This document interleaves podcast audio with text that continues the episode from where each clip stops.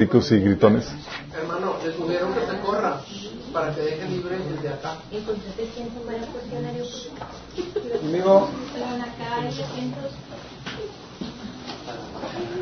Ok, estamos en vivo, estamos transmitiendo en Facebook y estamos transmitiendo en YouTube. El fijo también está transmitiendo, ¿verdad? Está grabando, perfecto. Ok, eh, les invitamos a que se inscriban en el canal de Minas Church de Facebook y en el eh, eh, Minas eh, Dominical de YouTube. Buscan Minas Dominical y le dan like, activan las notificaciones, las campanitas. Y por favor, compartan el mensaje, ayúdenos a hacer el trabajo de, difundir la palabra. Eh, hemos estado llegando a gente de muy diversos lugares, gracias a Dios, y hemos podido bendecir a gente, todos nosotros chicos, como trabajo en equipo, gracias a Dios porque hemos podido ser como cuerpo de Cristo, como, como grupo. Vamos a poner este tiempo en la mano de Dios, vamos a ver un, no es una serie, tranquilos, eh, va a ser un tema aislado, pero va a ser muy importante. Vamos a orar, vamos a poner este tiempo en la mano de Dios. Amado Padre Celestial, te alabamos, te bendecimos, damos tantas gracias, Señor, porque eres maravilloso, Señor, porque nos llamaste de las tinieblas a tu luz admirable, Señor, y nos diste a conocer la grandeza, Señor, de tu nombre, la hermosura de tu amor, Señor. Señor, y hoy queremos que tú nos hables, Señor, por medio de la meditación de tu palabra, que tú hables a través de mí, Señor, que se pueda transmitir tu palabra con toda claridad, con el poder de tu Espíritu Santo, Señor, y penetra en nuestros corazones para que se siembre ahí, Señor, y produzca el fruto que tú deseas en nuestras vidas, Padre. Quita el velo de nuestro entendimiento, Señor. Te lo pedimos en nombre de Jesús. Amén. Ok, este tema lo tenía, estaba viendo dónde ponerlo. Entre, lo tenía masticando desde que terminamos escatología. Um, pero bueno, eh, son los temas que tenía pendiente. Pero ese tema es tan importante, chicos, porque te ayuda a entender el dilema que presenta la Biblia desde Génesis hasta Apocalipsis. Tú entiendes esto y tú entiendes la gran problemática que tiene el ser humano. Y que aún como cristianos lidiamos con ello. Sí. Dilema de Dios o su creación. Vamos a... Quiero entrar en materia con esto, chicos. Esta vez hice gráficas y toda la cosa. Sí. Ay, gracias. Sabes, la Biblia nos menciona o nos pone una disyuntiva a escoger. Una es entre Jesús, el creador del universo, y su creación. Es el dilema que te, que te presenta en la Biblia. Jesús, el creador, dice la Biblia en Génesis 1.3, que todas las cosas por Él fueron hechas y sin Él nada de lo que ha sido hecho fue hecho. Sí. Dice en Colosenses 1, del 15 al 17, que Cristo es la imagen visible del Dios invisible. Él ya existía antes de que las cosas fueran creadas es supremo sobre toda la creación, porque por medio de Él Dios creó todo lo existente en los lugares celestiales y en la tierra. Hizo las cosas que podemos ver y las que no podemos ver, tales como tronos, reinos, gobernantes y autoridades del mundo invisible. Todo fue creado por medio de Él y para Él. Él es anterior a todas las cosas y por medio de Él continúan existiendo. Qué heavy. Es el creador, chicos. Y obviamente, si tú comparas entre Dios y, la, y, su creación, ¿tú podrías pensar en algo más importante que Dios? No. ¿Puede haber algo más, algo en la creación más valioso que el Creador? No. Todos intuitivamente conocemos la respuesta. Por eso ese hermano no tiene excusa. No tenemos excusa de tratarlo como algo despreciable o secundario en nuestras vidas. Por eso la Biblia nos ordena que lo tengamos por encima de todo. Dice Éxodo 20 del 3 al 4. No tengas, ningún, no tengas ningún otro Dios aparte de mí. No te hagas ninguna clase de ídolo, ni imagen de ninguna cosa que está en los cielos, ni en la tierra o en el mar. No te inclines ante ellos, ni le rindas culto, porque yo, el Señor tu Dios, soy Dios celoso, que no tolerará que, te entre, que entregues tu corazón a otros dioses. Qué heavy, ¿no? Está hablando de Dios deseando tu máxima lealtad y tu máximo amor por encima de todo lo demás. A tal punto que te ordena que no te hagas otros dioses. De hecho, el primer mandato, dice en Mateo 22, de 37 a 38, dice, ama al Señor tu Dios con todo tu corazón, con todo tu ser, con toda tu mente. Le respondió Jesús. Este es el primero y el más importante de los mandamientos. Porque el Señor, entre su creación y Él, Él te ordena que los cojas a Él. Tiene sentido, ¿no? Sencillo. Ahorita lo vamos a poner complicado, chicos. Bueno, la propuesta cristiana, chicos, desde, bueno, desde el Génesis, desde, desde el Antiguo Testamento tú ves que la, la disyuntiva era la gente que prefería a Dios o que prefería otra cosa en su creación. Ídolos, su propia vida, lo que tú quieras. Y la, cuando llega Cristo, la propuesta no cambia, chicos. Sigue siendo la misma disyuntiva, el mismo dilema. La misma propuesta. Está entre escoger tu vida actual o lo que ofrece o este mundo. Sí. En el Nuevo Testamento Jesús sigue presentando el mismo dilema que del Antiguo Testamento, pero ahora con Él como personificado como, como Dios. Fíjate lo que dice Mateo 16 del 24 al 26. Dice, entonces Jesús dijo a sus discípulos, si alguno quiere venir en pos de mí, niéguese a sí mismo, tome su cruz y sígame. Porque todo el que quiera salvar su vida, la perderá. Y todo el que pierda su vida por causa de mí, la hallará. Porque, ¿qué aprovecha el hombre si ganare todo el mundo y perdiere su alma? ¿O qué recompensa dará el, hombre por su alma? Esto se lo dijo a sus discípulos y en otro pasaje, eh, en Lucas 9, menciona que se lo dijo la multitud. O sea, todos los que lo estaban siguiendo, pongan atención porque eso se trata la oferta o la propuesta cristiana. Es seguirlo Él a costa de todo lo demás. Sí. Dice en Lucas 9, de 23 a 25, dice, si alguien quiere ser mi discípulo, que se niegue a sí mismo, lleve su cruz cada día y me siga. Fíjate que aquí le añade cada día. Porque de eso se trata la experiencia cristiana, chicos. Un proceso donde te niegas a ti mismo y mueres a ti mismo día a día. ¿Sí? Y dice, ¿de qué le sirve ganar al, eh, el mundo entero si se pierde o se destruye a sí mismo? Y si alguien se avergüenza de mí y de mis palabras, el Hijo del Hombre se avergonzará de él cuando venga en su gloria y en la gloria del Padre y de los santos ángeles. Y Jesús lo vuelve a reiterar esta, esta, disyuntiva, esta disyuntiva, este dilema en otro pasaje en Lucas 14, 26, cuando dice, si alguno viene a mí y no sacrifica el amor a su padre y a su madre, a su esposa y a sus hijos, a sus hermanos y a sus hermanas, y aun su propia vida, no puede ser mi discípulo. El mismo dilema, chicos, del Antiguo Testamento, donde escogías a Dios o a su creación, aquí Jesús lo vuelve a traer. Pero ahora Él se, personifica Él en, dentro de ese dilema. Se añade dentro de la ecuación. La ecuación es Cristo o el mundo. Y lo que está diciendo aquí es que te dice, ¿sabes qué? Si tú escoges a el mundo, de acuerdo a lo que acabamos de leer, ¿qué va a pasar? Si escoges al mundo y rechazas o a costa de Cristo,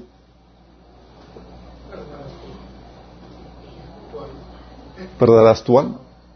Sencilla la ecuación, ¿no? Esa es la ecuación que se presenta en toda la Biblia. Si escoges al mundo, a su creación, cualquier cosa que sea eh, de tu creación, y a costa de Dios, como consecuencia vas a perder tu propia alma, vas a destruir tu propia vida. Si escoges a Cristo,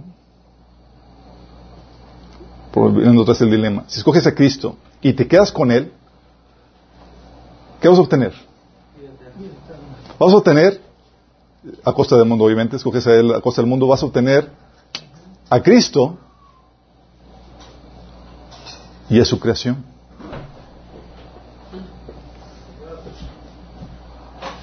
Sí. Esa es la ecuación que presenta el Evangelio. Ese dilema que presenta el Evangelio. Dice Filipenses 3, 7 al 8. Sin embargo, todo aquello que para mí era ganancia, ahora lo considero eh, pérdida por causa de Cristo. Es más, todo lo considero pérdida por razón del incomparable valor de conocer a Cristo Jesús, mi Señor. Por Él lo he perdido todo y lo tengo por estiércol, a fin de ganar a Cristo y encontrarme unido a Él entonces, oye, si estoy dispuesto a perder el mundo por escoger a Cristo, ¿qué voy a tener? Voy a obtener a Cristo, pero no solamente a Cristo. Vamos a obtener también la creación de Dios. Dice Romanos 8, 16 al 17, el Espíritu mismo da testimonio a nuestro Espíritu de que somos hijos de Dios. Y si hijos, también herederos, herederos de Dios y coherederos con Cristo, si es que padecemos juntamente con Él, para que juntamente con Él seamos glorificados. Esta herencia de la que habla, ¿se acuerdan de qué se trata? Esta herencia, chicos, de la que habla, es la que estudiamos en profundidad en el taller de escatología. La herencia que el Señor nos ha dado. ¿Qué nos ha dado? Dominio sobre toda su creación, para disfrutar toda su creación. Dice Hebreos 2, del 5 al 8, Dios no puso bajo el dominio de los ángeles el mundo venidero del que estamos hablando, como alguien ha atestiguado en algún lugar.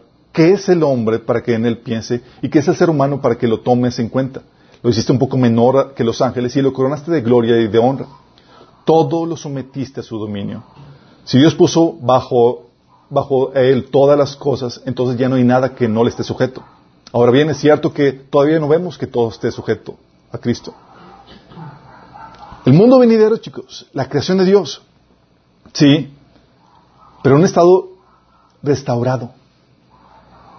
Por eso pongo ahí al, mundo así cositas como que brillositas y, y restaurado. Dice 2 Pedro 3:13, pero nosotros esperamos con entusiasmo los cielos nuevos y la tierra nueva que Él prometió, un mundo lleno de la justicia de Dios. O sea, te quedas con Cristo y te quedas con este mundo nuevo, chicos. Jesús dijo en Mateo 19, 28, les aseguro, respondió Jesús, que en la renovación de todas las cosas, cuando el Hijo del Hombre se siente en su trono glorioso, ustedes que me han seguido se sentarán también en doce tribus para gobernar las doce tribus de Israel. ¿Cuándo va a suceder eso? En la renovación de todas las cosas. El Señor te promete que si tú le coges a la costa de este mundo actual, te vas a quedar con Cristo, pero aparte vas a recibir la creación de Dios ya renovada, restaurada para que tú la puedas disfrutar.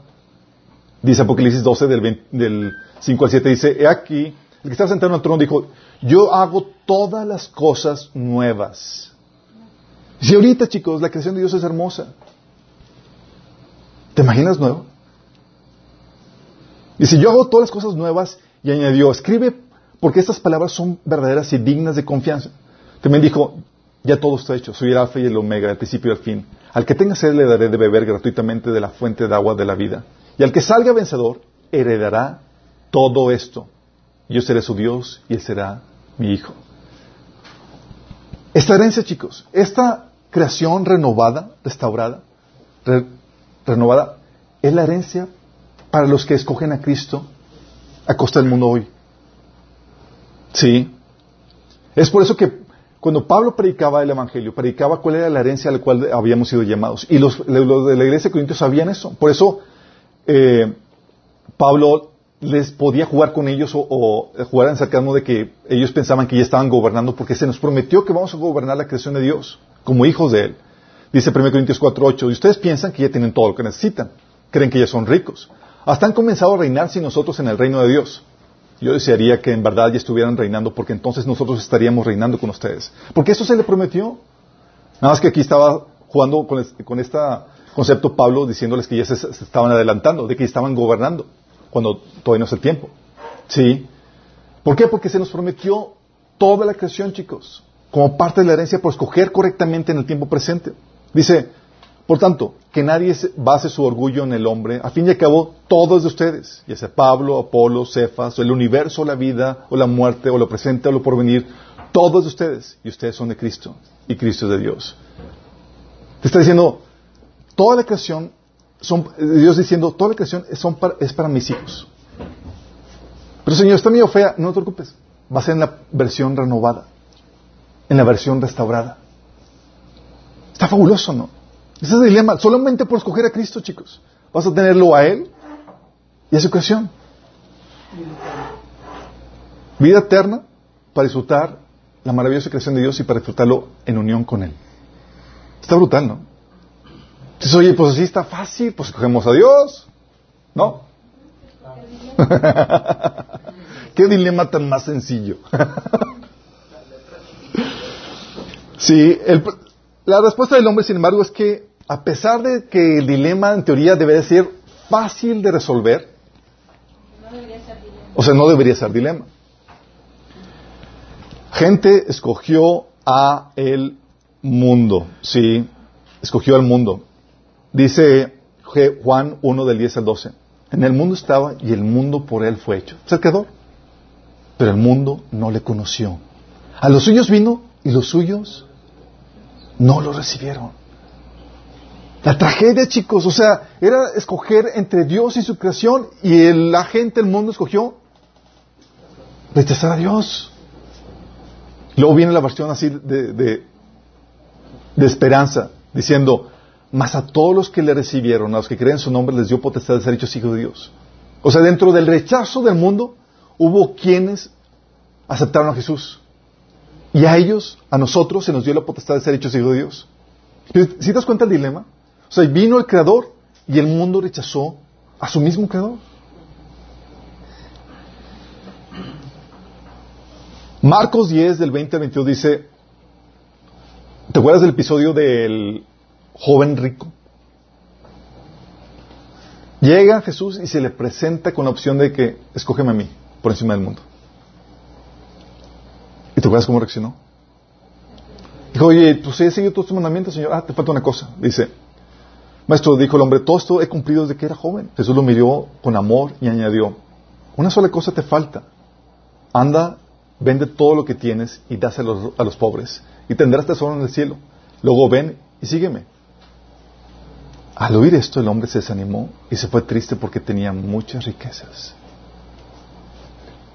¿Te cuenta el dilema, chicos? Vino su creador y se le dio a escoger entre él y el mundo. ¿Y qué escogió? El. En otro episodio, gente que reconoció que Jesús era realmente el Señor, que era el Mesías. Estaban escoger, oye, ¿lo reconozco públicamente o no lo reconozco? Dice Juan 12 del 42 al 43. Sin embargo, muchos de ellos, incluso muchos de los jefes, creyeron en él. Pero no lo confesaban porque temían que los fariseos los expulsaran de la sinagoga. Preferían recibir honores de los hombres más que de parte de Dios.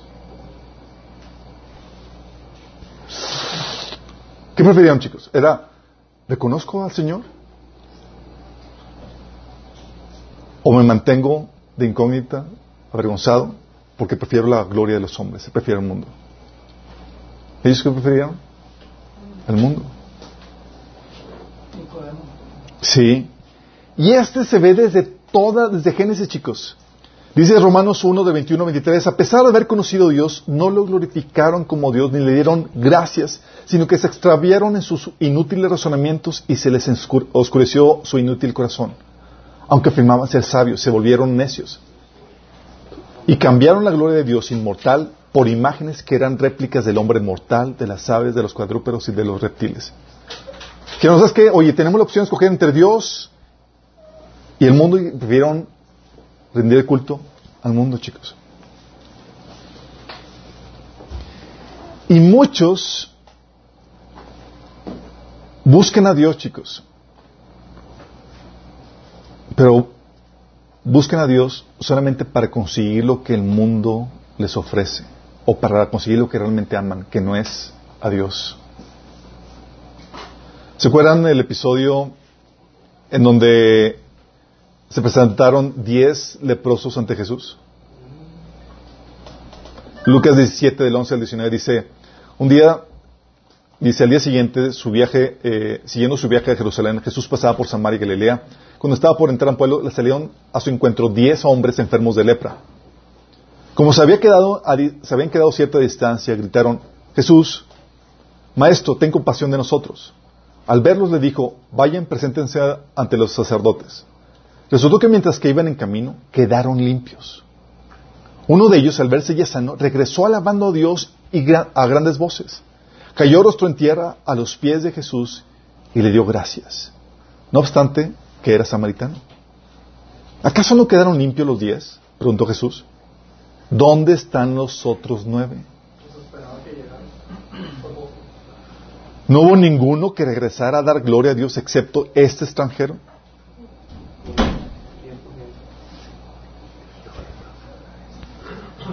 Porque muchos llegan con problemáticas, chicos, de salud, financieras, perturbación, posición demoníaca. Y lo único que les interesa es, Dios, resuélveme esta problemática. Dios se la resuelve y ya no vuelven a saber nada de, de Dios. Porque su interés no estaba en quedarse con Dios. Y déjame decirte, Dios, por, muchos de nosotros, por las problemáticas que hemos pasado, de perturbación, de corazón roto, de enfermedad, de lo que tú quieras, llegan a Dios Dios los sana, Dios resuelve su problemática y descubren a Dios en el proceso y se quedan con Dios. Y esa es la ideal. ¿Te acuerdas cuando en un episodio donde eh, un hombre fue a, llamar a Jesús para que sanara a su hijo que estaba enfermo? Le dijo, ven, tu hijo ya, ya fue sano. Dice, entonces el padre se dio cuenta de que la sanidad había ocurrido en el mismo instante que Jesús le había dicho, tu hijo vivirá. Y tanto él como todos los de su casa creyeron a Jesús. Sí hay sanidades, hay cosas que Dios restaura que ocasionan que la gente venga a Cristo. Y descubran a Jesús en el Inter. Es como cuando Saúl estaba buscando las burras perdidas de su padre. Buscando las burras encontró el reino. Y muchos de nosotros llegamos a Cristo buscando las burras. Tus problemáticas y demás y te encuentras con el rey, con el reino en el Inter. Y te quedas con el rey. Sí. Pero muchos otros solamente buscan a Dios buscando conseguir lo que realmente aman y que no es Dios. Y aunque ven a Dios, dices, no, no, no, yo nomás vine por esto. Gracias por el milagro, ahí te ves. Sí. O sea, ya no me interesa seguirte, ya. Sí, es como, no sé si han escuchado la, anécdota del, cristiano que estaba buscando estacionamiento en el centro comercial saturadísimo. Que, Señor, ayúdame, dame un, dame un estacionamiento. Llevo aquí ya media hora buscando, Señor, y si me das estacionamiento voy a, voy a abrir el estudio en, mi casa, voy a servirte, voy a hacer esto. Y se abre ah, ya, no, gracias, Señor, ya encontré un.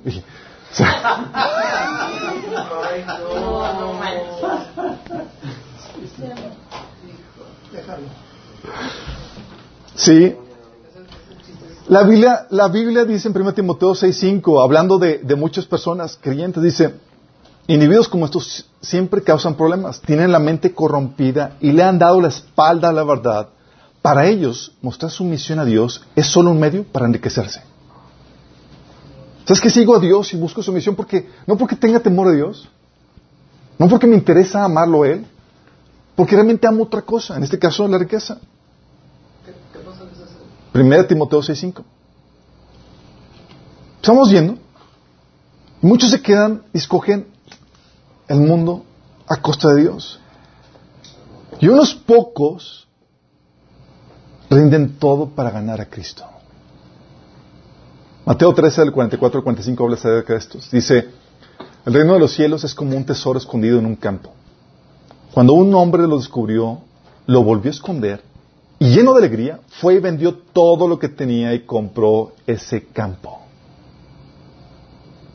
En teoría tú eres este, que está dispuesto a vender todo, a ceder todo, a rendir todo, para quedarse con ese tesoro, que es Cristo. Versículo 45 dice, también se parece el reino de los cielos a un comerciante que andaba buscando perlas finas. Cuando encontró una de gran valor, fue y vendió todo lo que tenía y lo compró. Porque chicos, cuando se nos da la disyuntiva, ahora que llegó Cristo, no se trata no solamente de escoger entre el Creador y su creación, se trata de escoger aquel que ha dado su vida por ti y ha mostrado un amor cual nunca antes nadie lo ha mostrado.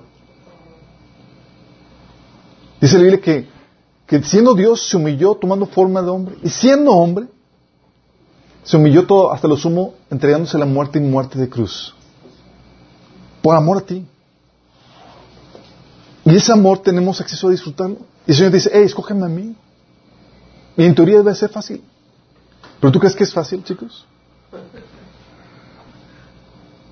¿Por qué es tan difícil cuando te presentan el dilema y dices, pues está muy sencillo, Dios es más valioso que su creación, hoy tienes a una persona que ama y dio todo y se humilló por amor a mí, ¿por qué habría de escoger la creación, chicos. ¿Por qué lo hacemos? ¿Sabes por qué? Tenemos la problemática de que su creación es sumamente gloriosa. Sumamente gloriosa. Sí, y se ve ahorita. Fíjate, cuando Dios terminó, la, terminó su creación, tienes una alabanza que salió de Dios eh, en cuanto a, un elogio a su creación, a lo que hizo, a su labor, a sus humanos. Dice Génesis 1.31. Y vio Dios todo lo que había hecho, y aquí que era bueno en gran manera. Y fue la tarde y la mañana del, sexto, del día sexto. O sea, para que, para que Dios diga, wow, quedó. Imagínate lo glorioso que era, chicos. O solamente es un reflejo de la gloria de Dios. Pero tiene gloria. ¿Sí? Dice la Biblia que, que desde la creación desde, del mundo, las cualidades invisibles de Dios, es decir, su eterno poder y su naturaleza divina, se perciben claramente a través de lo que Él creó, porque la creación refleja su gloria. Dice Salmo 19.1, los cielos proclaman la gloria de Dios y el firmamento despliega la destreza de sus manos. Sí, la creación despliega la, creación, la gloria de Dios. Al punto, chicos, de que tu corazón puede ser desviado. Así de gloriosa es. Deuteronomio 4, del 14 al 19, advertía a Dios a los del pueblo de Israel, advirtiendo con esto. Decía, decía, guardad pues mucho vuestras almas, pues ninguna figura vistes el día que Jehová habló con vosotros desde el medio del fuego, para que no os corrompáis y hagáis para vosotros escultura, imagen de figura alguna, efigie de varón o hembra, figura de animal o alguno, alguno que está en la tierra, figura de ave, alguna alada que vuele por el aire figura de ningún animal que se arrastre sobre la tierra, figura de pez alguno que haya en el agua debajo de la tierra. No sé que alces tus ojos al cielo, viendo el sol y la luna y las estrellas y todo el ejército del cielo, seas impulsado y te inclines a ellos y los sirvas. Porque Jehová tu Dios les ha concedido todos los pueblos debajo de, de los cielos. Fíjate cómo está hablando. ¿Por qué? Porque tú y yo somos fácilmente impresionables, chicos, con la creación de Dios. Tú ves el águila y demás y dices, wow, qué majestuosa. Y tú puedes, se te pueden votar, wow, o sea. Y la gente empieza a rendir culto a los animales, tienen habilidades y tienen destrezas que, que admiramos. Sí, al punto que los superhéroes de hoy en día, ¿qué son, chicos? Hombre araña, o sea, porque admiramos las habilidades de, sí, ¿a poco no? Sí, Batman, o sea, el hombre murciélago. Y, y demás, porque admiramos cosas al punto, al punto de que las queremos idealizar en la figura del hombre. Así llega la, la, impresión y admiración por la creación de Dios. Y aún menciona que los astros del cielo que pueden llegar a impresionar al hombre a tal punto que le rinda culto. ¿Por qué? Porque tienen una gloria, chicos. Si cuántos no de aquí hemos visto los atardeceres impresionantes y dices, wow. Los amaneceres, dices, wow. Sí. O la luna es su apogeo.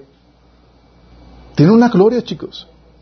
La creación de Dios tiene una gloria. Al punto de que incluso sus seres creados, tú y yo también somos lampareados por la gloria que tú que, que, vemos en el hombre y aún en los ángeles. ¿Te acuerdas a Juan cuando vio la gloria del ángel que le estaba hablando? ¿Te acuerdas de, la, de, ese episodio? Dice Apocalipsis 19, de 9 al 10. El ángel que me dijo, escribe, dichosos son los que han sido convidados a la cena de las bodas de Cordero. Y añadió, estas son palabras verdaderas de Dios me postré a sus pies para adorarlo. Juan, chicos, el apóstol. ¿Por qué? Así de impresionante era la gloria que emanaba un ser creado por Dios. Así de impresionante. Y se me postré a sus pies para adorarlo. Pero él me dijo, no, cuidado, soy un siervo como tú, como tus hermanos que se mantienen fieles al testimonio de Jesús. Adora solo a Dios. El testimonio de Jesús es el espíritu que inspira la profecía. Fue una vez. Y dice, ya aprendió. Siguiente capítulo, chicos. Digo, en los dos capítulos posteriores. Dice, yo Juan soy el que vio y oyó todas estas cosas. Cuando las oí y las vi, me postré para adorar a los pies del ángel que me las mostró. Otra vez, chicos. Dices, pues que, oye, el apóstol que vio a Jesús y toda la cosa, dices, así de tentado, así de, de impresionante la gloria que emana la creación, al punto que puede inspirar la alabanza humana, la adoración del ser humano, al punto que te puede hipnotizar en esta adoración. Pablo, chicos.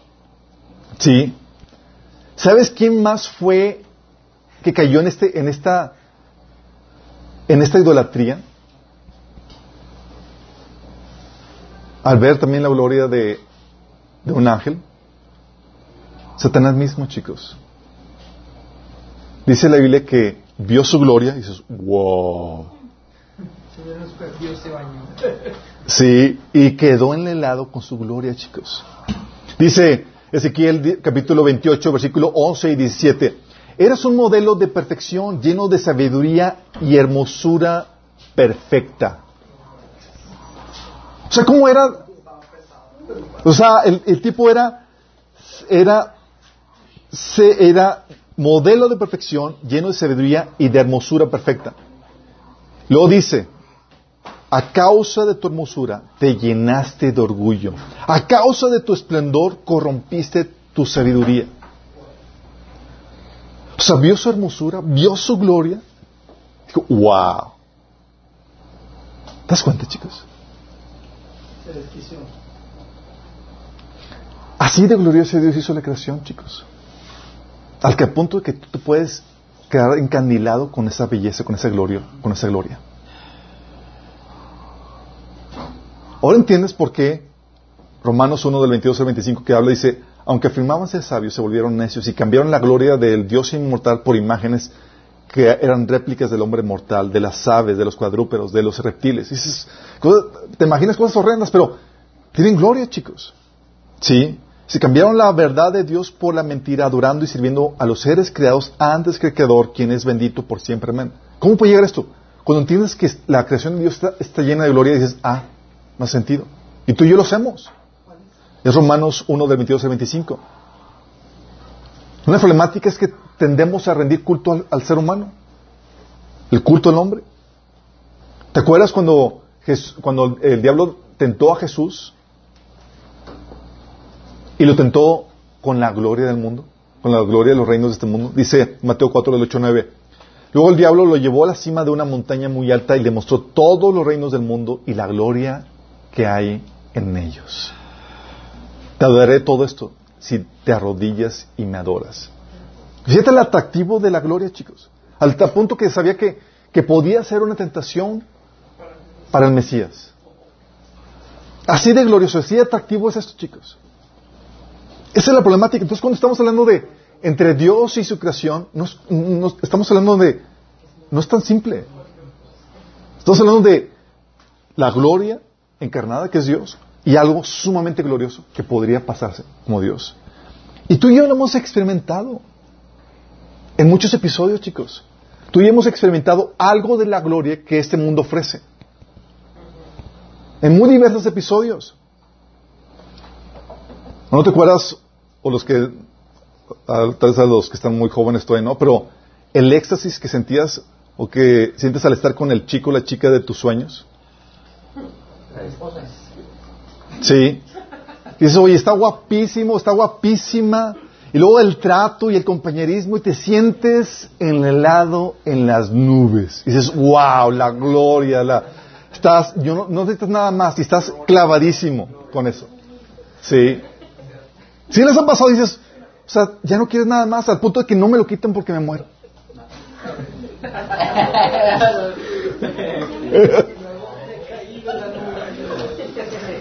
Después despiertas de, esa, de ese sueño ilusorio, pero, pero si experimenta eso, chicos. Muchos han llegado a experimentar en ese episo- episodios por lo- que, lo que llega a durar, dices, wow, o sea, te sientes en el cielo por esa relación que tienes con el chico o la chica de tus sueños. Lo ves, ves su cuerpazo y demás, como decía una chica, es que sus brazos, su, su pelo y demás, yo estaba fascinada, fascinada. ¿Sí? Gracias hay diversidad de gustos. Sí.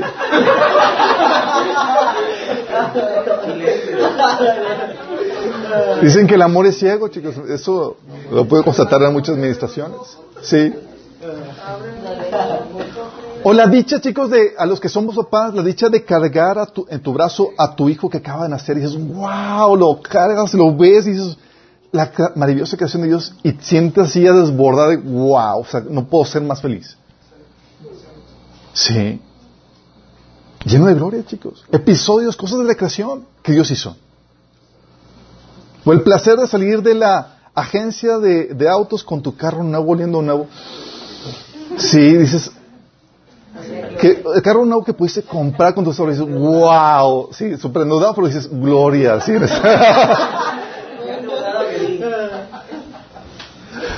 pero los que han experimentado dices, es un momento que dices, no puede haber ahorita un mayor momento de gloria. Sí. O el gozo de por fin tener la casa que tanto deseabas con los muebles y los retoques que así que querías. Lo pintaste, lo pusiste en muebles y dices, wow. Y lo, y experimentas así, así, maravilloso. Sí, el, el, el gozo de tener lo que, la casa que tanto deseabas. O, o les ha pasado que anhelas un regalo que tanto querías y lo recibes. Y así como que, wow, recibí el reloj, el teléfono, lo que... Y te sientes extasiado por esa situación. Son momentos de gloria, chicos. Sí, son cosas así que, que, sientes que te llenan y te, y te, y extasían. O esos momentos de placer en los que te encuentras en paz, tranquilo, sin que nadie te interrumpa, haciendo cosas tan sencillas, como leyendo un libro. Sí, o viendo una película que te gusta. Sí, tranquilo, sin... Los papás añoramos mucho ese tipo de, situaciones. dices, oye, un momento de paz y tranquilo, así como, relax, por fin. Te sientas en tu, en tu sofá así más cómodo, en tu sillón más a gusto y dices, ah, momentos de gloria, chicos. Sí. Por los que están casados, la delicia del placer sexual con tu pareja. vivís cantar de cantares.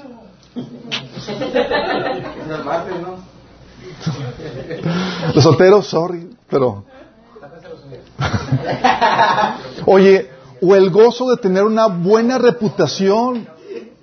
Una buena reputación de ser honrado y aceptado respetado por la gente que te rodea. Ah, mira, ahí va Jorge. Y, te respetan y toda la cosa. Y todo, ¿te has sentido así ese, de que te tienen alta estima y te respetan y, se siente genial, se siente bien padre? Son momentos de gloria y dices, wow, te te, te, te inflas, ¿no? O la dicha de ver a tus hijos crecer sanos, saludables y en el camino Señor, tú los vas creciendo y dices, wow, gracias Padre. Sientes la bendición que te llega y te desborda tu corazón. O la delicia de, la satisfacción de disfrutar el éxito en algún proyecto que, tanto trabajaste. Estás trabajando y más y wow, lo lograste y sientes, te sientes en las nubes. Son momentos de gloria, chicos. Dices, wow, o sea, ya, o sea, ya no, ya puedes morir en paz. Sí. O qué tal el placer de viajar y conocer bellos lugares. Aleluya. Aleluya. Sí. Oye, llegas, viajas, eh, todo el, hotel, el avión, el, o vas a la playa, ves el atardecer, las olas, relax, y dices, no puedo pedir nada más. Está, está llena de gloria la creación de Dios, chicos. Sí. Y te, y te lampareas y eso, ya no puedes ver más allá. O, ¿qué tal la dicha de la buena comida?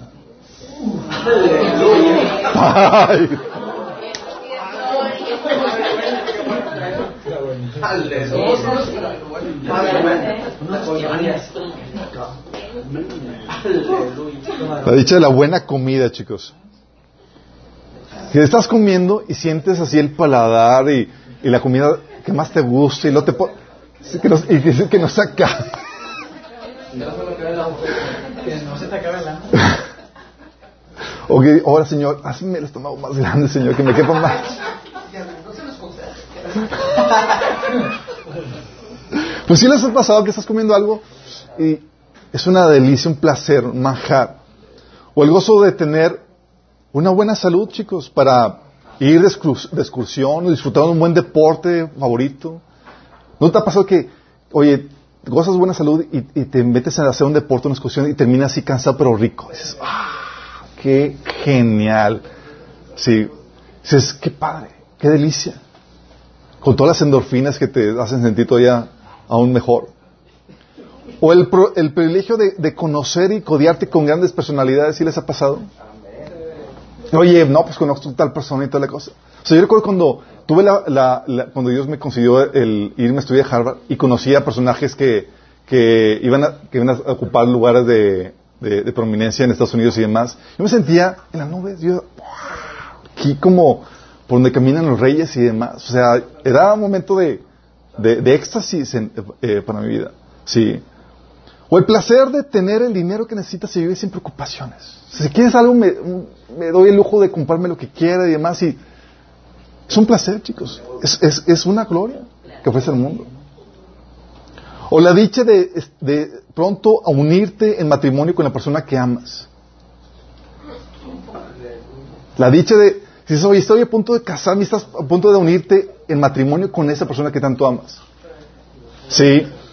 Y son razones, chicos, por las cuales muchos no quieren que Jesús venga. ¿Sí les ha pasado? No, Señor, quiero ver a mis hijos crecer. No, Señor, quiero casarme antes. No, Señor, quiero comprar esa casa de mis sueños. No, Señor. ¿Por, ¿Por qué? Porque la creación, la experiencia humana que Dios ha concedido, está llena de gloria, chicos. Está llena de gloria. Y en medio de esa gloria se pide, escógeme a mí, antes. Escógeme a mí antes. Escógeme a mí primero.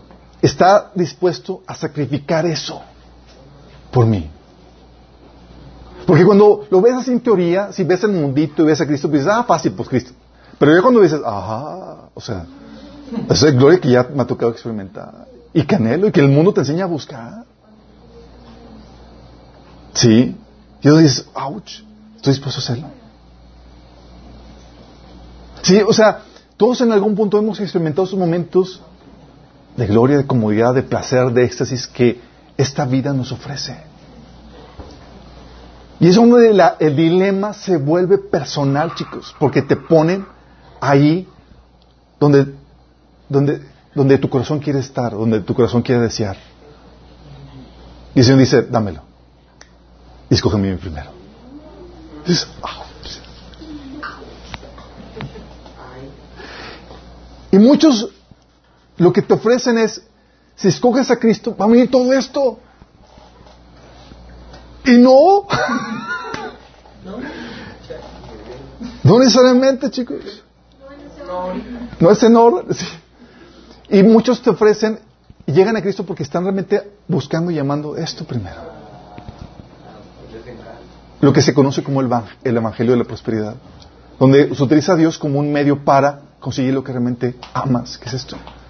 Lo que pasaba con la iglesia de la Odisea, que buscaban su riqueza, su grandeza y demás. Y el Señor dice, eres rico y tienes todo lo que tú quieres y demás, pero eres un pobre, ciego, miserable. No me tienes a mí.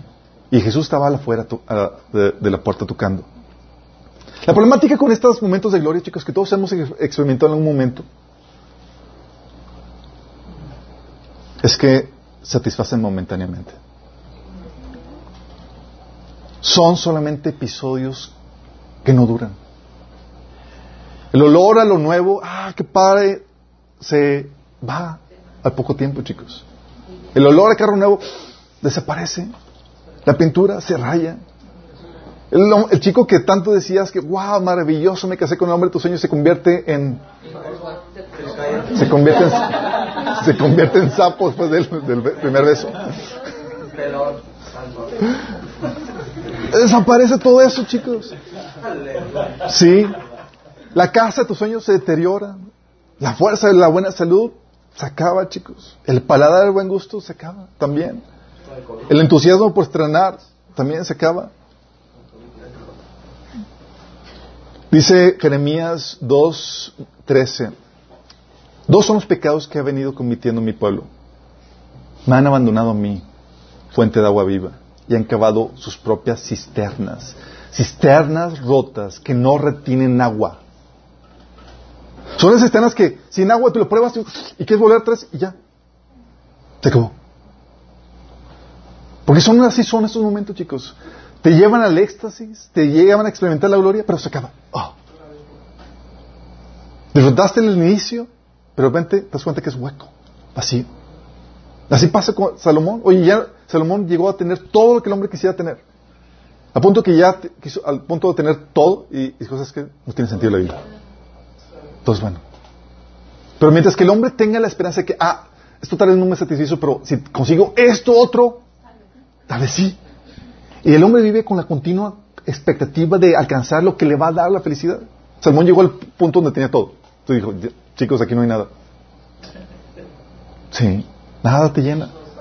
Sí, siente la emoción al inicio y toda la cosa, pero se evapora. Son cisternas rotas. Por eso continua, la continua búsqueda de satisfacción, chicos. Porque lo que el mundo ofrece es como esa agua en el cisterna rota que no puede retenerse. No te llena. ¿Sí? Y esa es donde le pregunta, ¿acaso Dios no es glorioso? ¿No satisface? Claro. Su presencia es gloriosa y es lo único que satisface el ser humano. Cuando estaba con la samaritana, dijo, si vuelves a tomar agua, vas a volver a tener sed. Juan capítulo 4. Pero cualquiera que beba el agua que yo le daré, no tendrá sed jamás. Sí. Cuando estaba Jesús en, Juan capítulo 7, ahí en el, la ceremonia de la purificación, cuando se derramaban agua, dice, hey, sí, yo soy la fuente de agua viva.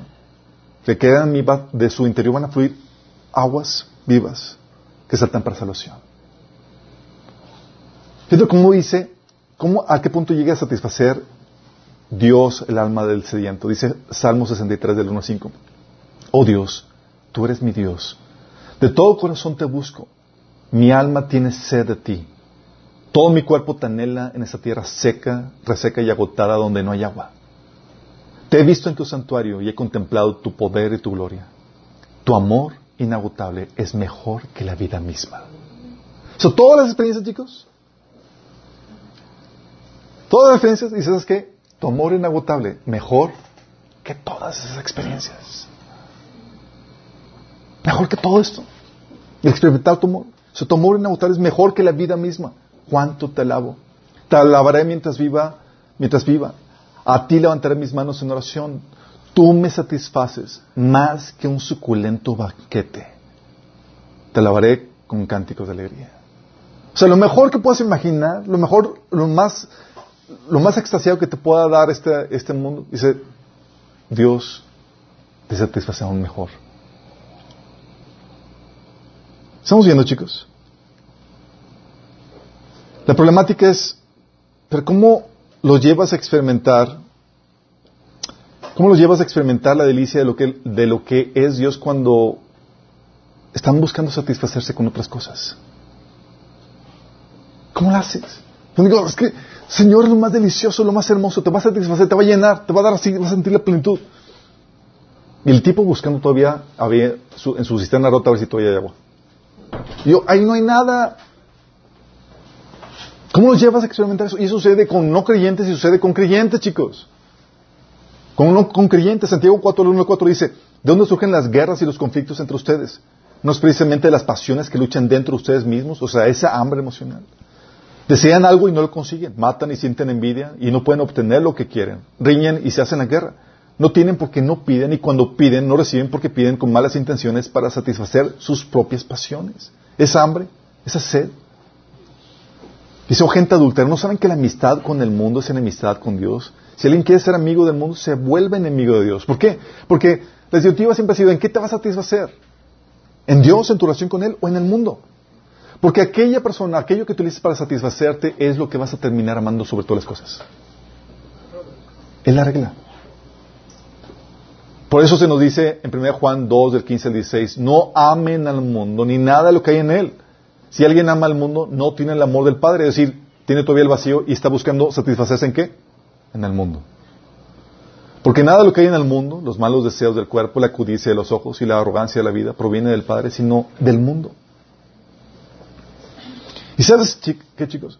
Este proceso de, de, esta disyuntiva entre escoger entre, entre Dios y, su creación, su gloriosa creación, nosotros cuando nos entregamos a Cristo, damos el primer paso de que escojo a Dios. ¿Cierto o no? Aquí seguimos, Jesús nos dijo, hey, si no estás dispuesto a dejar a tu padre, a tu madre y venir a mí, no eres digno de mí. Ok, Señor, te escojo a ti. ¿Sí?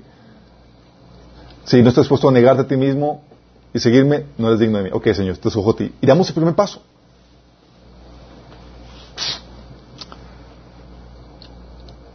Escogimos a Jesús versus a Dios.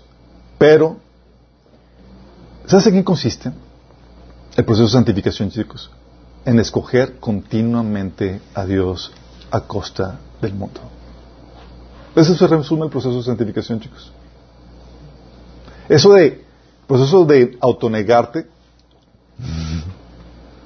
es estar dispuesto a sacrificar lo que hay en el mundo, los placeres y demás, para escoger a Cristo. El proceso de santificación, en el proceso de santificación, chicos, nuestro amor y lealtad por el Creador se confirma por encima de la creación. ¿Por qué? Porque nuestra fe debe ser probada como genuina. Tu fe y tu amor por el Señor tiene que probarse que es genuina. Dices, ok, tú diste un voto de amor y lealtad a Cristo, vamos a ver si es cierto. ¿Y crees que va a pasar, chicos? Dice 1 Pedro 1.7, estas pruebas demostrarán que su fe es auténtica. Está siendo probada de la misma manera que el fuego prueba y purifica el oro, aunque la fe de ustedes es mucho más preciosa que el mismo oro. Entonces su fe, al permanecer firme en tantas pruebas, les traerá mucha alabanza, gloria y honra en el día que Cristo sea revelado a todo el mundo. ¿Qué va a pasar? El Señor dice, ok, hiciste el voto, y tú tomaste el paso de, mostrar amor y fidelidad a Dios, lealtad al Señor. Vamos a ver si es cierto. Y tiene que ser probado, chicos. Tiene que ser probado. ¿Y qué crees? En muchos resulta que era falso. Muchos terminan abandonando al Señor. ¿Por qué? Porque prefirieron la comodidad antes que el Señor. Fíjate, prefirieron algo de la creación, que era su comodidad, antes que al Creador.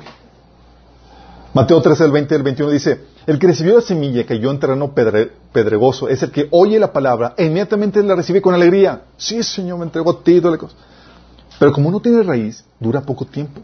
Cuando surgen problemas, en otra versión dice, al venir la aflicción o persecución a causa de la palabra, enseguida se aparta de ella. ¿Por qué esa parte, chicos? ¿Qué prefirió? ¿Prefirió su comodidad? No, Señor, si se trata de sufrir, por ti, tú no lo vales suficiente, prefiero mi comodidad, mi comodidad más importante que tú. ¿Es lo que estás diciendo, chicos? ¿O no? ¿Me estoy equivocando? ¿O por qué dejarías al Creador? Estás escogiendo algo en esta creación que es tu comodidad. Tú por encima de Cristo. Diciendo, Señor, no vale lo suficiente como para que yo me sacrifique por ti. Mi sufrimiento tú no lo vales. Si mi comodidad tú no lo vales. Y muchos se van porque se incomodaron. Y tal vez tú los incomodaste. sí.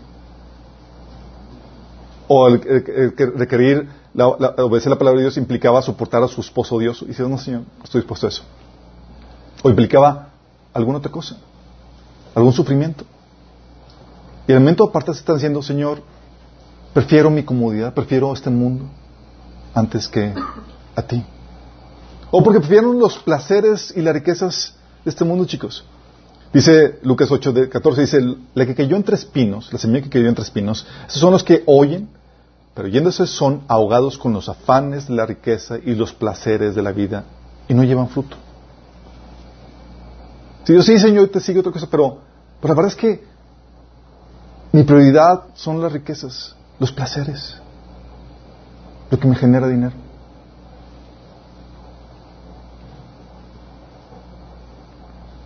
Y por caso esto no produce fruto, y tú sabes qué pasa con los que no producen fruto.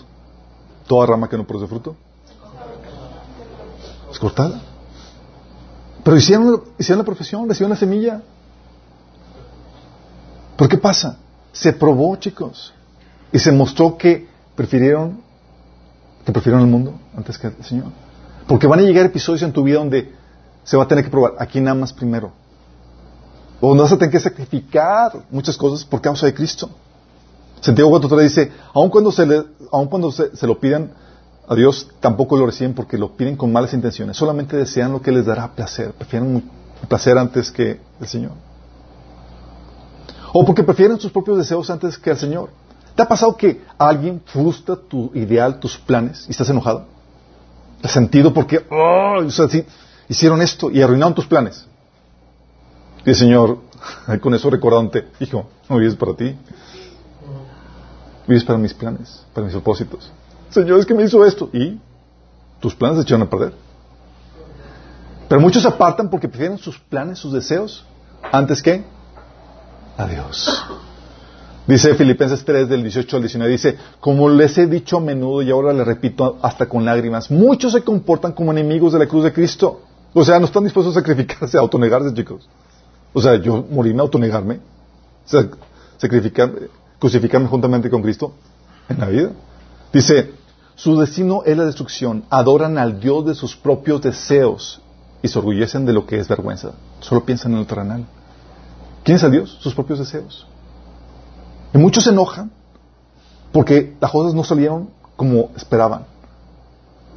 Si no se enojan por cuestiones de injusticia de, de la causa de Cristo, se enojan porque tus planes fueron tirados y tus ideales destruidos. Y muchos se apartan por eso, porque realmente amaban, ¿qué? Sus deseos antes que antes que Cristo. Vamos viendo que es más complejo, chicos. Este dilema de repente, ¡ay! te empieza a tocar fibras sensibles. O muchos se apartan, chicos, porque valoran más, ¿sabes qué? La ofensa antes que Cristo. Valoran más ofensa. Hebreos 12:15 dice, mirad bien, no sé que alguno deje de alcanzar la gracia de Dios, que significa que, ya no recibas el amor de Dios que brotando alguna raíz de amargura os estorbe y por ella muchos sean contaminados. ¿Por qué? Porque la falta de perdón, ¿qué pasa si tú no perdonas, chicos? Si no te perdonas, se corta la, la comunión con Cristo. Dice, porque si perdonan a otros sus ofensas, también los perdonará a ustedes su Padre Celestial. Pero si no perdonan a otros sus ofensas, tampoco su Padre los perdonará a ustedes las suyas. ¿Y qué muchos están dispuestos a hacer? Están dispuestos, no lo voy a perdonar, no puedo perdonarlo. Prefiero perder a Cristo que perdonarlo. ¿O no estamos diciendo eso? Pero vas a perder tu relación con Dios. No importa.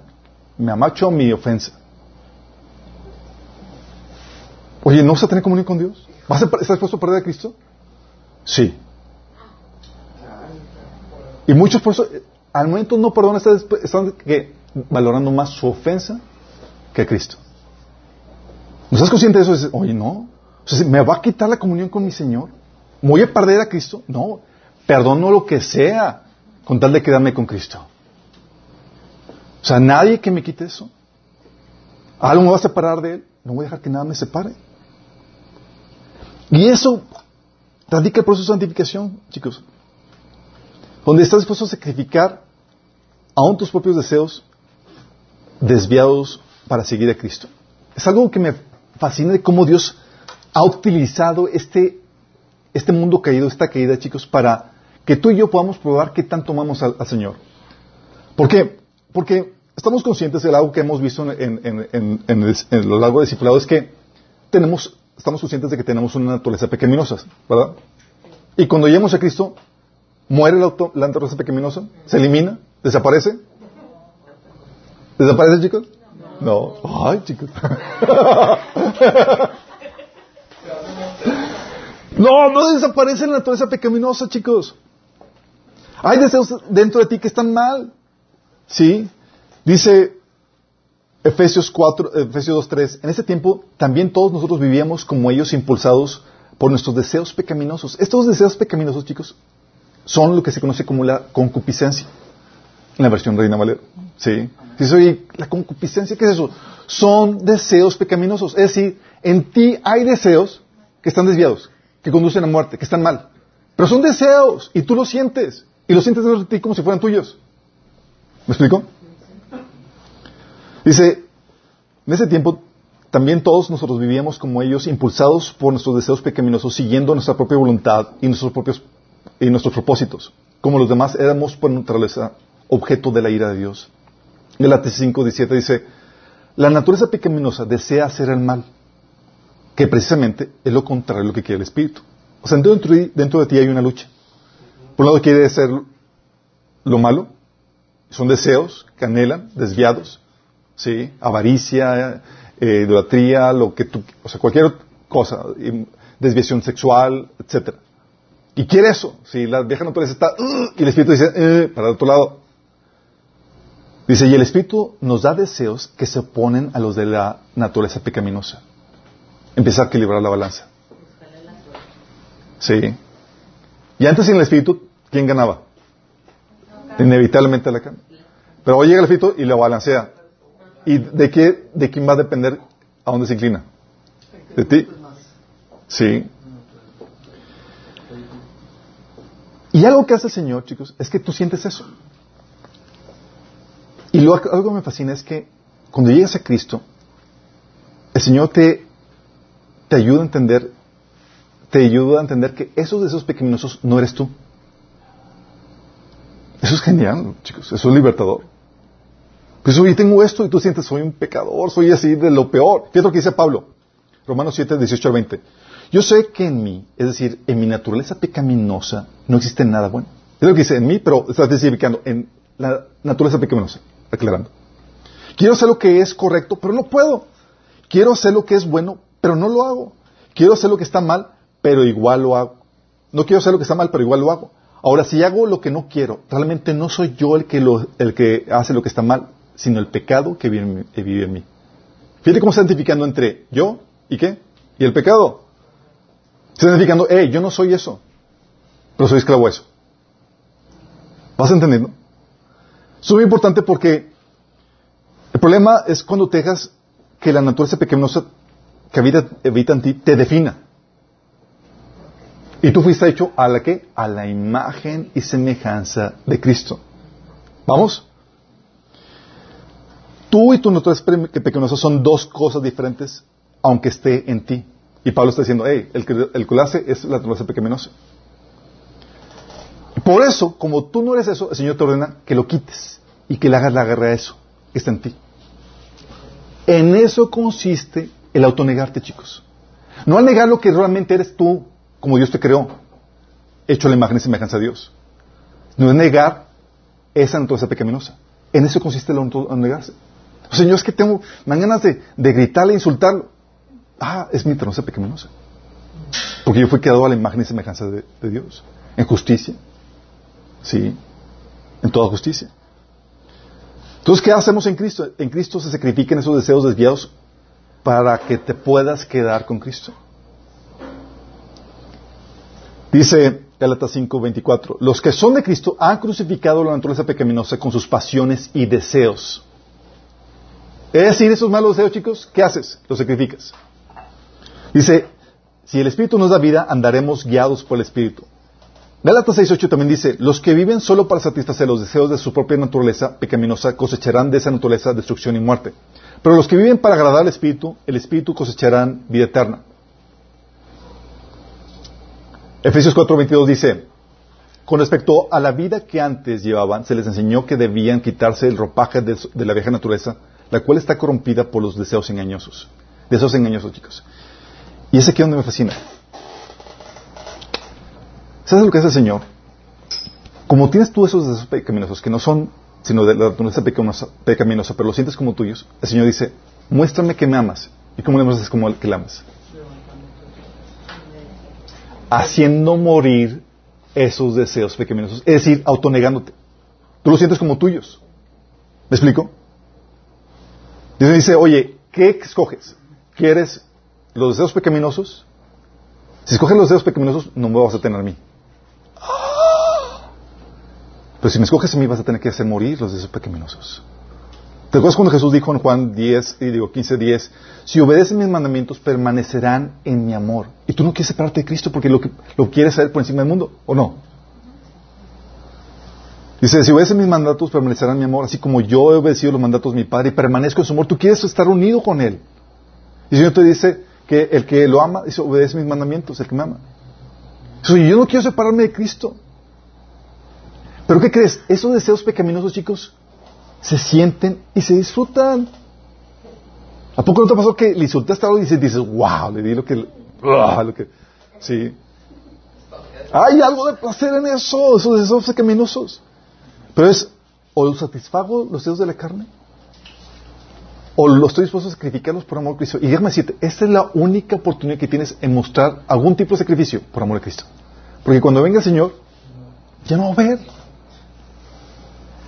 Así de maravilloso Dios ha sacado provecho a esta caída, chicos, donde tú puedes manifestar realmente qué tanto amas al Señor. Y conforme vas sacrificando tus deseos pecaminosos, esa naturaleza pecaminosa, ¿qué crees que va pasando? Vas avanzando en tu proceso de santificación. Eso va pasando, chicos. Por eso, si les he contado lo que ha dicho mi eh, Dam, de que, ok, es que ya morí a mí mismo. Y, se- y Dam les pregunta, ¿y qué tantos metros bajo tierra? Sí. Porque el proceso de morir sí mismo va avanzando, chicos. Vas y vas, te vas enterrando más. ¿Pero qué pasa? El que está muriendo a sí mismo está muriendo de la naturaleza pecaminosa para que salga a relucir la imagen de Cristo en la cual tú fuiste hecho. Y qué maravilloso de Dios. Tú dirías, oye, es que el Señor me pide deseos, que le entregue deseos o que muera deseos que me corrompen, que me distorsionan, que me llevan a muerte y que, que me causan mal, que me causan daño. Pues fácil se los entrego, ¿verdad? Tiene lógica. Pero resulta que esos deseos, tu carne los desea. Y son atractivos. Sí. Y producen cierto placer. Y tienen cierta gloria.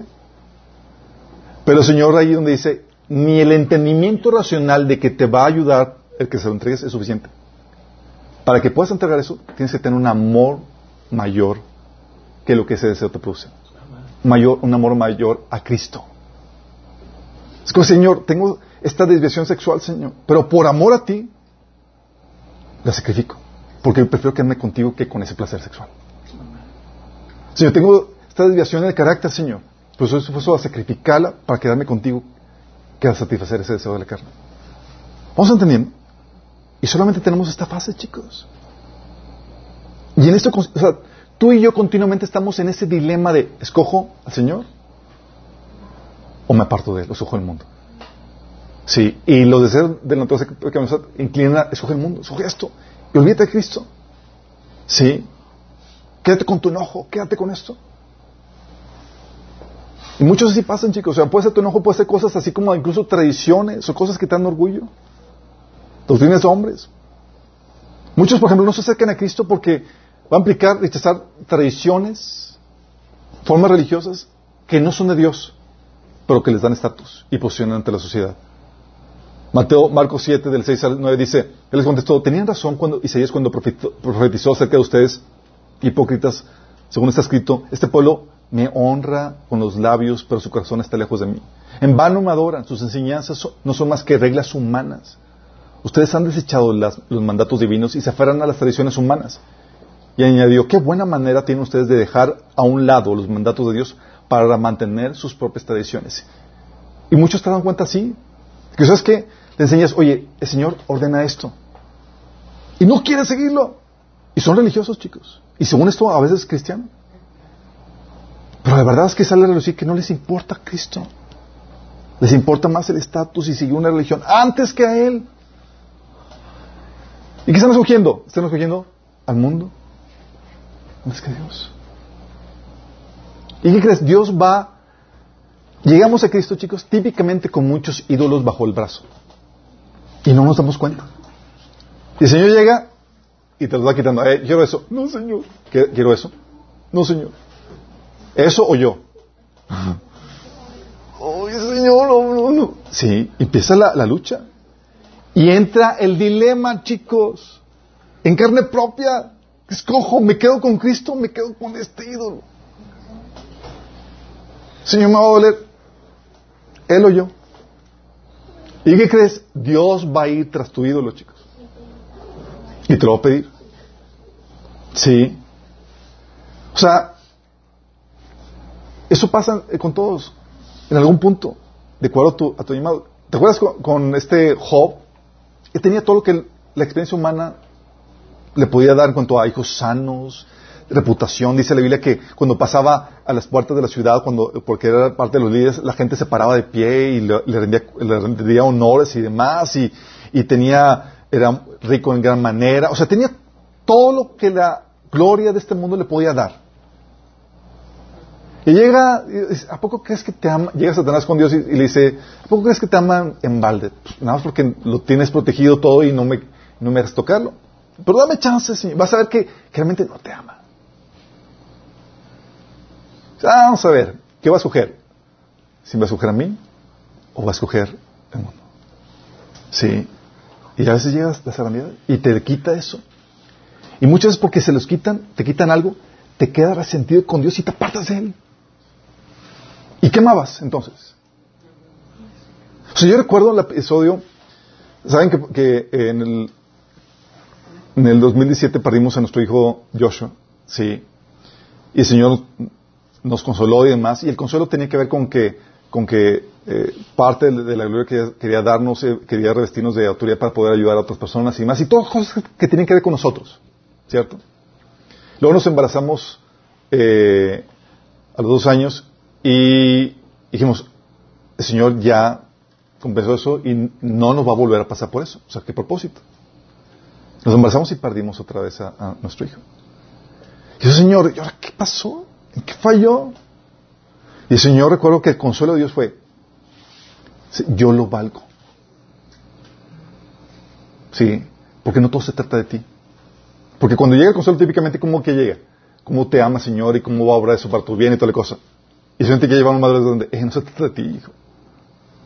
No se trata de tu comodidad, o tus placeres, o tu deseo. Trata de, ¿qué va a sugerir? Si yo estoy por encima de todo, o lo que el mundo ofrece. El dilema siempre llega a presentarse, chicos. ¿Vamos entendiendo? Por eso al inicio presentamos el dilema, ah, pues bien fácil, cogemos a Dios. Cuando empiezas a vivir la experiencia, chicos, empieza a ver ese sacrificio donde, Dios permite que Satanás venga a quitarte eso que tanto deseas, donde interrumpe tu paz o lo que amas o, o se te quita lo que, lo que tanto deseabas. Ese sale probablemente qué es lo que más amas. Sí.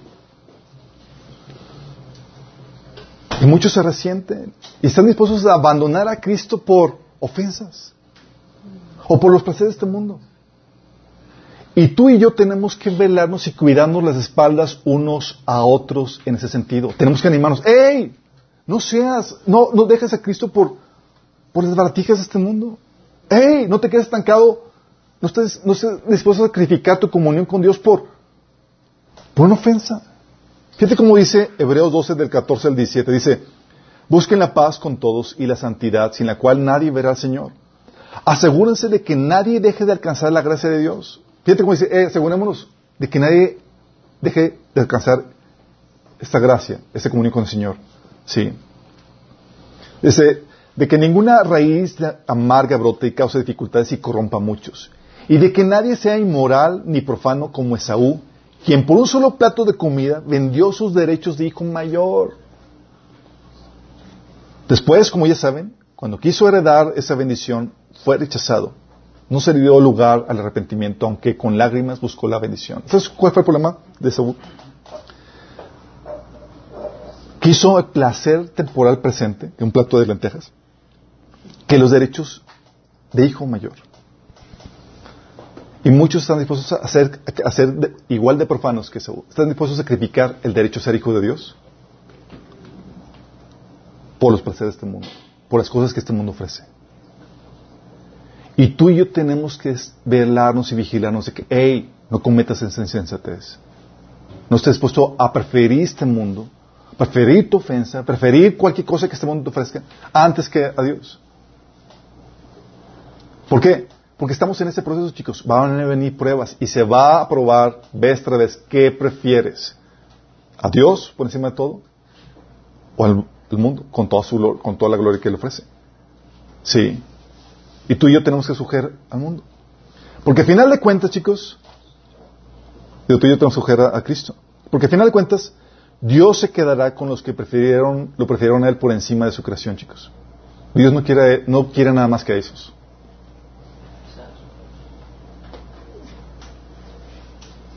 Eso es lo que quiere, chicos. Dios quiere a los que lo aman a Él. Dice Romanos 8 del 29 al 30. Porque a los que Dios conoció de antemano, también los predestinó para ser transformados según la imagen de su Hijo, para que Él sea el primogénito entre muchos hermanos. A los que predestinó también los llamó, a los que llamó también los justificó, y los justificó también los glorificó. Pero todo comenzó con qué? Con que los conoció de antemano. Pregunta, ¿quiénes son los que conoció de antemano, chicos? ¿A quiénes son? ¿En base a qué?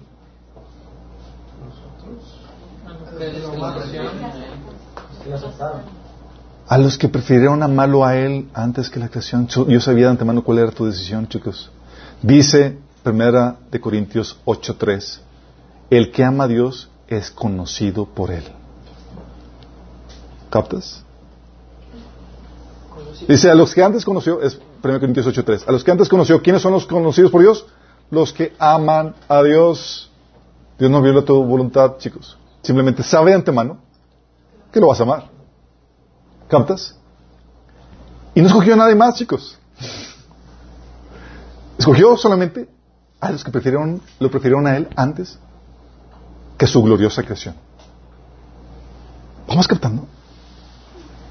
Y las pruebas y demás son para que salga a relucir quiénes realmente lo amaron y quién no. Y para que salga en tu corazón a relucir qué cosas tienes que cambiar. O sea, es que te das cuenta que te diste cuenta que, quemabas más a otra cosa antes que a Dios. Es para que te arrepientas y vuelvas a Él y realmente te conviertas. Sí. O cambies eso, si es que ya estás convertido.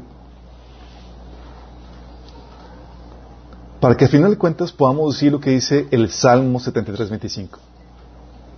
¿A quién tengo yo en los cielos sino ti? Y fuera de ti nada deseo en la tierra.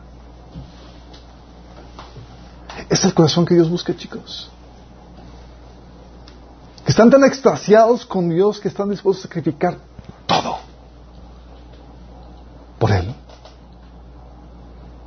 Y eso se, no, es, no es algo del Antiguo Testamento, es algo que se reitera en el Nuevo Testamento, es el dilema del ser humano antes y después de Cristo. Por eso Pablo decía, Filipenses 3, 17, 9, sin embargo, todo aquello que para mí era ganancia, ahora lo considero pérdida por causa de Cristo. Es más, todo lo considero pérdida por razón del incomparable valor de conocer a Cristo Jesús, mi Señor. Por Él lo he perdido todo. Y lo tengo por estiércol a fin de ganar a Cristo y encontrarme unido a Él. ¿Vas captando? Tu proceso de santificación es eso, chicos. Es una voto amar a Dios vez tras vez cada vez que se, presenta la situación. Dios, a fin de cuentas, solamente quiere a los que lo aman a Él. No le, no le interesa la cantidad. De hecho, llama a sus escogidos manada pequeña. Dios le interesa a aquellos que lo adoran. De hecho, dice que Dios está buscando adoradores, a los que le adoran en espíritu en verdad. La pregunta aquí es, ¿eres tú parte de ellos? ¿Eres tú parte de ellos?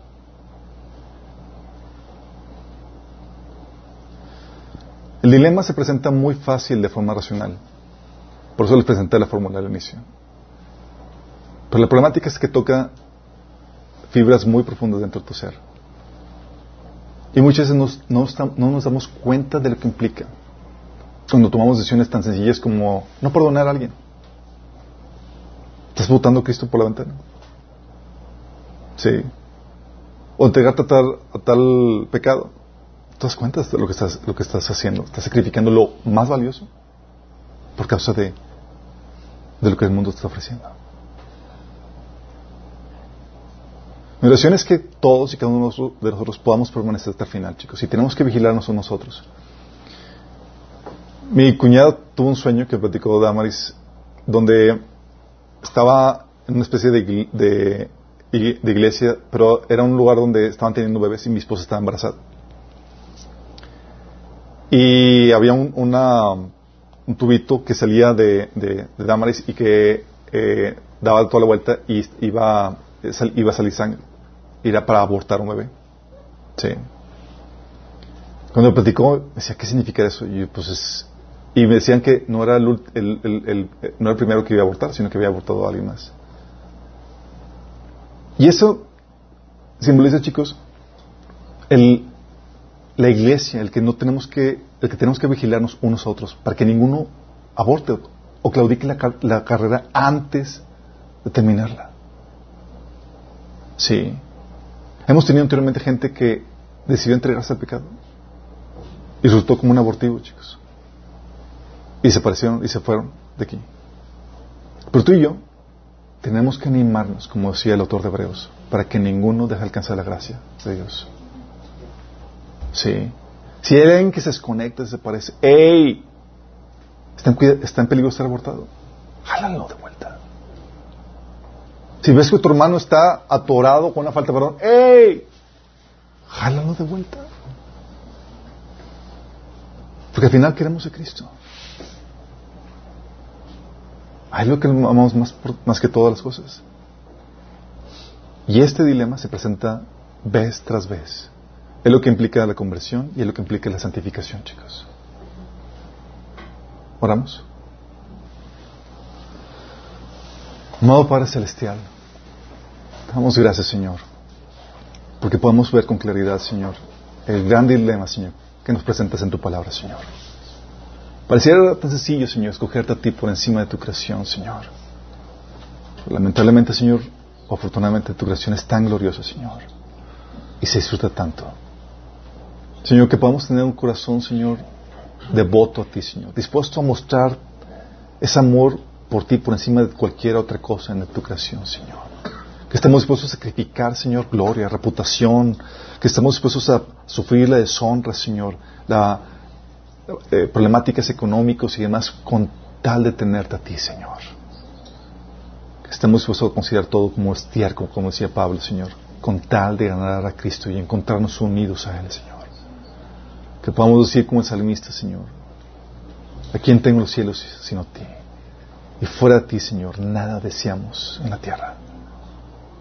Que podamos tener corazones, corazones, Señor, profundamente entregados a ti, Señor. Te lo pedimos, Señor, en nombre de Jesús. Amén.